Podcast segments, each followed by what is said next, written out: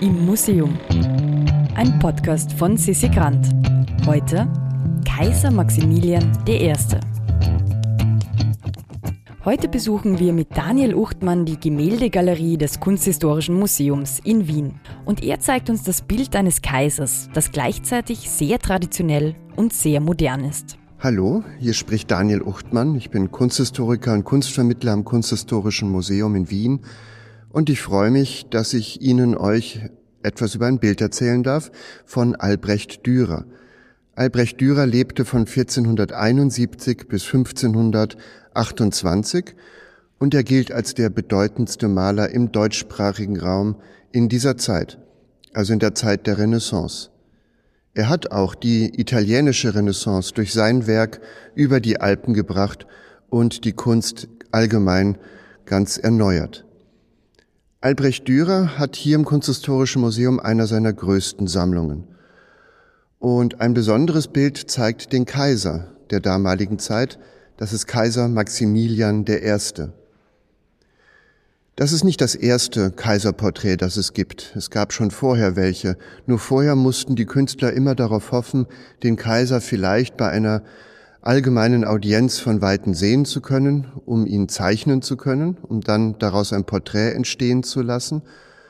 Oder man hat von Münzen kopiert oder ältere Porträts kopiert. In diesem Fall ist es aber was anderes. Der Kaiser Maximilian hielt sich 1518 in Augsburg auf zu einem Reichstag und dorthin kam auch Albrecht Dürer als ein Abgesandter seiner Heimatstadt Nürnberg. Und der Kaiser hat Albrecht Dürer eine Privataudienz gewährt, um für dieses Bild Modell zu sitzen. Also er hat Zeit investiert zur Entstehung dieses Kunstwerkes. Und das ist schon etwas ganz Besonderes und spricht auch viel über die Wertschätzung, ähm, die der Kaiser dem Maler gegenübergebracht hat.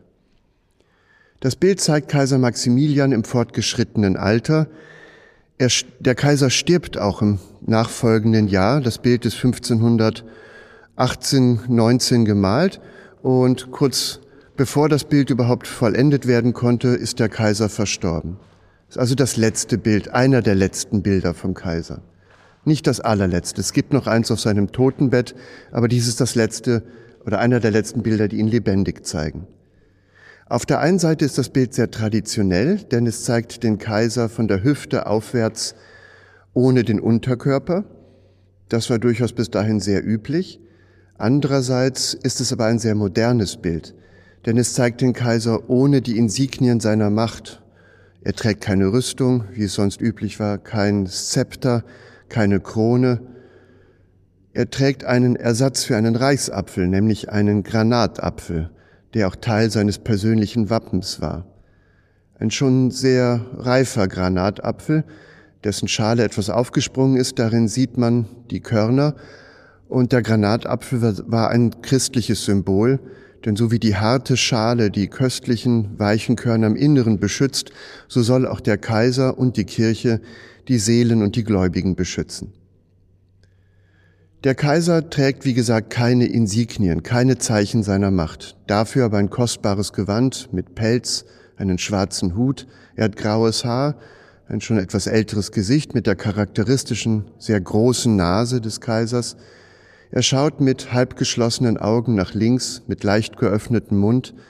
Ein geöffneter Mund suggeriert Redegewandtheit, aber auch Befehle aussprechen zu können, über Dinge und Menschen und Länder gebieten zu können und er schaut quasi ins Weite. Und das suggeriert Weitsichtigkeit. Wahrscheinlich eine der besseren Tugenden, wenn man regieren soll, um alles im Blick zu haben. Dieses Bild ist insofern auch besonders, weil es als das erste offizielle Staatsporträt eines Monarchen gilt.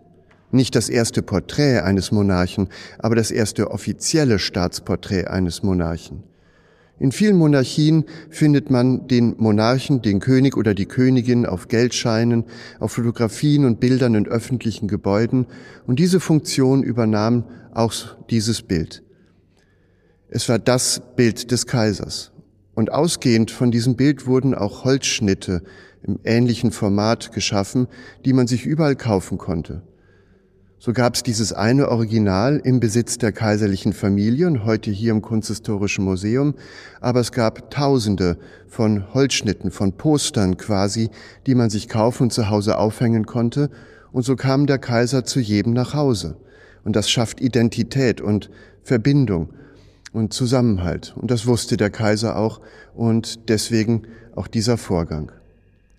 Nur oben links im Bild sieht man in einer nachträglichen zugefügten ähm, nachträglich hinzugefügt noch eine Krone, das Reichswappen der Doppeladler mit dem österreichischen Bindenschild auf der Brust und die Kulane, die Ordenskette des Ordens vom Goldenen Vlies, als Herrschaftszeichen. Aber er selbst ist wie ein reicher Kaufmann. Man wüsste sonst gar nicht, dass er der Kaiser ist.